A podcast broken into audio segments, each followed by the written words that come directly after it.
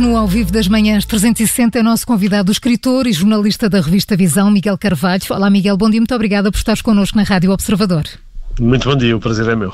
No ano em que se assinala o centenário de Amália Rodrigues, Miguel Carvalho acaba de publicar o livro Amália, Ditadura e Revolução, a História Secreta. É um trabalho de mais de 20 anos de investigação sobre a vida da fadista. Já muito se escreveu e cantou sobre Amália, mas o maior nome do fado cruzou dois regimes e o título deste livro é bastante elucidativo, Amália, Ditadura e Revolução. Miguel Carvalho, eh, faltava explorar esta envolvência política? Sim, faltava. Eh, eu senti durante, durante a minha investigação e, eh, e eh, quando, quando eu digo que isto durou 20 anos é também porque o fascínio foi sendo maior a cada passo que eu dava a seguir à morte dela, nas diversas conversas e nos diversos documentos que fui recolhendo, até achar que havia condições para, para embarcar neste projeto. E uma das coisas que eu senti foi a falta de de, de, documentação, de biografias, de, de, estudos que pudessem uh, revelar um pouco mais sobre a complexidade uh, da Amália, uh, porque esta figura tem, estas figuras normalmente têm tendência para, para serem divinizadas. E, e conseguir é, encontrar essa para... documentação toda e, e explicá-la neste livro, porque nós estamos a falar mais de 600 páginas nesta, nesta obra sobre esta história, uh, Amália, Ditadura e Revolução. Sim, ou, ou, seja, eu, eu, eh, eu encontrei muito mais do que o que julgava possível, tendo em conta uh, uh, o que ocorreu, sobretudo antes do 25 de Abril, e, e, portanto, uh, a dada altura, sei lá, no, no, último ano e meio já se tornou uma espécie de corrida contra o tempo e houve até três, três dos mais importantes entrevistados para este trabalho que faleceram já no decorrer da escrita do livro e não viram, e não viram o livro, infelizmente. Mas eu sentia a necessidade de retratar esta complexidade, porque uhum. acho, acho espantoso que uma figura como a Amália, que, que, que, que ultrapassou uh, as nossas fronteiras e que é hoje uh, idolatrada em, vários, em várias partes do mundo, acho espantoso que não seja tão biografada e tão estudada, até pela academia, como, como, como deveria. Houve algum avanço na, nos últimos 15, 20 anos, mas mesmo assim, uma figura como ela noutro país já teria certamente 20 biografias. Já, já tínhamos estantes cheias temáticas quase para, para escolher na, nas livrarias. Uh, Miguel Carvalho, uh, sobre de facto a, a, o envolvimento político da Amália, a conclusão é que chegas, que ela foi-se deixando instrumentalizar uh, de uma forma consciente ou tinha ingenuidade nesta relação com a política. Estamos a falar do, do, do, do regime, do, do regime salazarista até o 25 de Abril.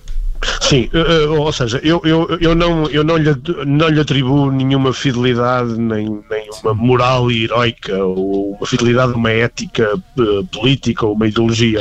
Uh, a Amália só foi fiel a uma entidade coletiva em toda a sua vida, que é o povo português. Isso não há qualquer dúvida. Tentar colá-la à direita ou tentar colá-la à esquerda é um completo absurdo numa pessoa que, além de não, não ter formação política, além de não ter grande consciência política, política, uh, uh, tentou toda a vida que, que, que, a sua lealdade e a sua fidelidade fosse apenas e só ao povo português. É óbvio que durante a ditadura ela teve muitas vezes consciência de que estava a ser instrumentalizada e a, e a ingenuidade dela é muitas vezes. Ficou com essa ligação. E, ou seja, ela, ela, tenha, ela, ela pagou uma grande fatura por essa, por essa ligação e por essa instrumentalização. Ou seja, ela foi mais usada e namorada do que propriamente uh, uh, uma espécie de servente do, do regime. Ela não, ela, ela, ela não a, a seguir ao 25 de Abril é acusada de colaborar com a PIDE e de, e de ser um, ela própria voluntariamente um instrumento de defesa da, daquele regime e eu isso também considero completamente Miguel, absurdo. E achas que as questões políticas foram um pretexto para trazer ao de cima uh, invejas artísticas? Achas que a Amália era um alvo a bater? Pois, eu, eu, eu acho que ela, uh, logo, logo a seguir à Revolução, há, há duas coisas que, são, uh, que têm um impacto muito forte, que é o sectarismo político da época, né? Uhum. toda a gente era de esquerda e toda a gente andava com cravos. E, e, e que meteu de alguma maneira, Miguel, meteu de alguma maneira o fado uh, tradicional também numa gaveta, não é? Que não era... mais do que isso, mais do que isso. O fado foi, naquele período, houve tentativas bastante, bastante consistentes até e metódicas no sentido de tirar o fado para o caixote lixo da história e levar a Amália junto, né? porque a Amália era a figura mais representativa dessa área.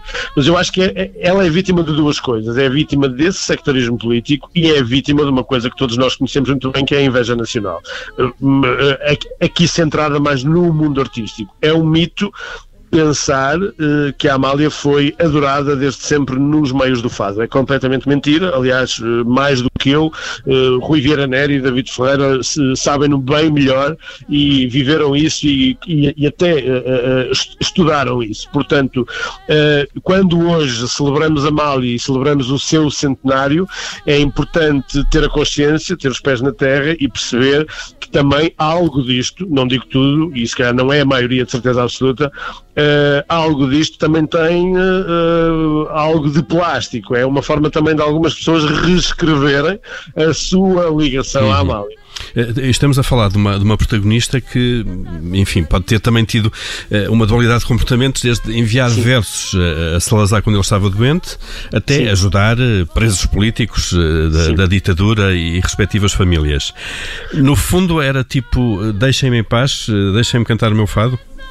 É um, é um pouco isso, é uma bela frase. É um pouco isso. Ou seja, ela, ela sempre, ela sempre uh, esteve na, na, na, na, linha que dividia estes dois mundos. Quando ela escreve a Salazar os versos, e agora também eh, se também descobri uma, uma, uma, carta, essa sim mais comprometedora, bastante elogiosa, que ela envia ao ditador logo a seguir à inauguração da Ponte Salazar, uh, onde, onde há ali uh, traços de algum compromisso político que não tinha sido revelado até hoje.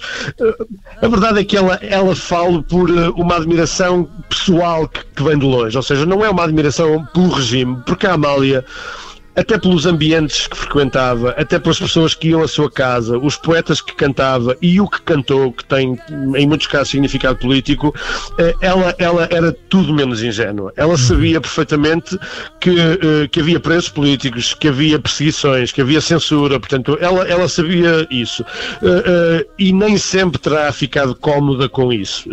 A verdade é que não lhe cabia a ela, cantora de fado, figura internacional, lutar contra contra isso, provavelmente porque não a movia qualquer interesse nem, nem qualquer convicção ideológica. Mas a verdade é que, ao mesmo tempo que o regime a aproveitava, conviveu nela, uh, uma Amália clandestina. Preocupava-se em cantar fado e não tanto em fazer intervenção na altura uh, do, do, regime, mas depois uh, estávamos a falar da ligação pós 25 de Abril, tentou-se quase ser silenciada a Amália Sim. e o fado, mas isto foi depois mudando ao longo do tempo, anos mais tarde começou-se a ter esta ligação quase histórica ao, ao fado e, e ao fado Sim. português e à Amália também. Sim, mas houve, houve, isso durou algo, algum tempo. É preciso uh, perceber que só em 1985 uhum. é que a Amália dá o seu primeiro recital em, em Portugal. Uh, e no início dos anos 80, uh, eh, estas questões ainda estavam muito presentes, estas perseguições, estes boatos, estas intrigas ainda estavam muito presentes e e se eu tinha dúvidas de que este tema ainda era um tema a explorar, um tema importante para tentar esclarecer ou abrir caminho ao esclarecimento de algumas questões, lembro que ainda no ano passado, num, numa cidade do sul do, de Luxemburgo com forte comunidade portuguesa, o nome da Amália foi proposto para uma rua e a controvérsia que se gerou, a polémica que se gerou foi de tal ordem que essa ideia foi completamente abandonada. E, portanto, eh, voltaram eh, algumas, algumas vozes a lembrar o seu, os, seus os seus alegados compromissos com a ditadura de Salazar e essa ideia foi completamente abandonada. Portanto, eu tinha dúvidas de que este ainda é um tema que merece ser discutido e que há um caminho a desbravar dissiparam-se completamente no ano passado.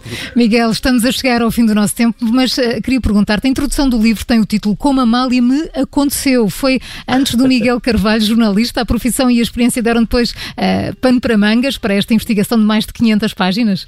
Sim, sim, sim. Ou seja, eu sou fruto de uma família do lado paterno convictamente de esquerda, militante, e do lado materno mais ligada na altura ao PSD de Sá Carneiro e ao PS de Mário Soares. E a Amália no lado paterno não entrava até ao, ao, ao início dos anos 80. Eu chego à Amália. Havia essa divisão. Havia, havia. Ou seja, tudo isto conflituou, como, como nós sabemos. Não era uma questão meramente partidária, a questão artística também conflituou.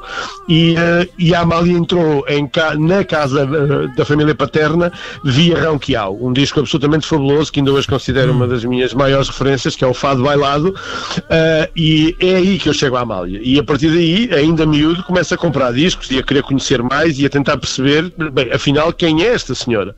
Depois, com a investigação, digamos que me tornei quase obcecado por esta figura e aqui em casa já ninguém matura. o escritor e jornalista da revista Visão, Miguel Carvalho, nas manhãs 360, acaba de publicar o livro Amália, Ditadura e Revolução, a história secreta. É o resultado de mais de 20 anos de investigação sobre a vida da fadista. Miguel, muito obrigada por ter estado connosco na Rádio Obrigado, Observador. O livro está incrível. Parabéns. Obrigado, obrigado. Foi um prazer.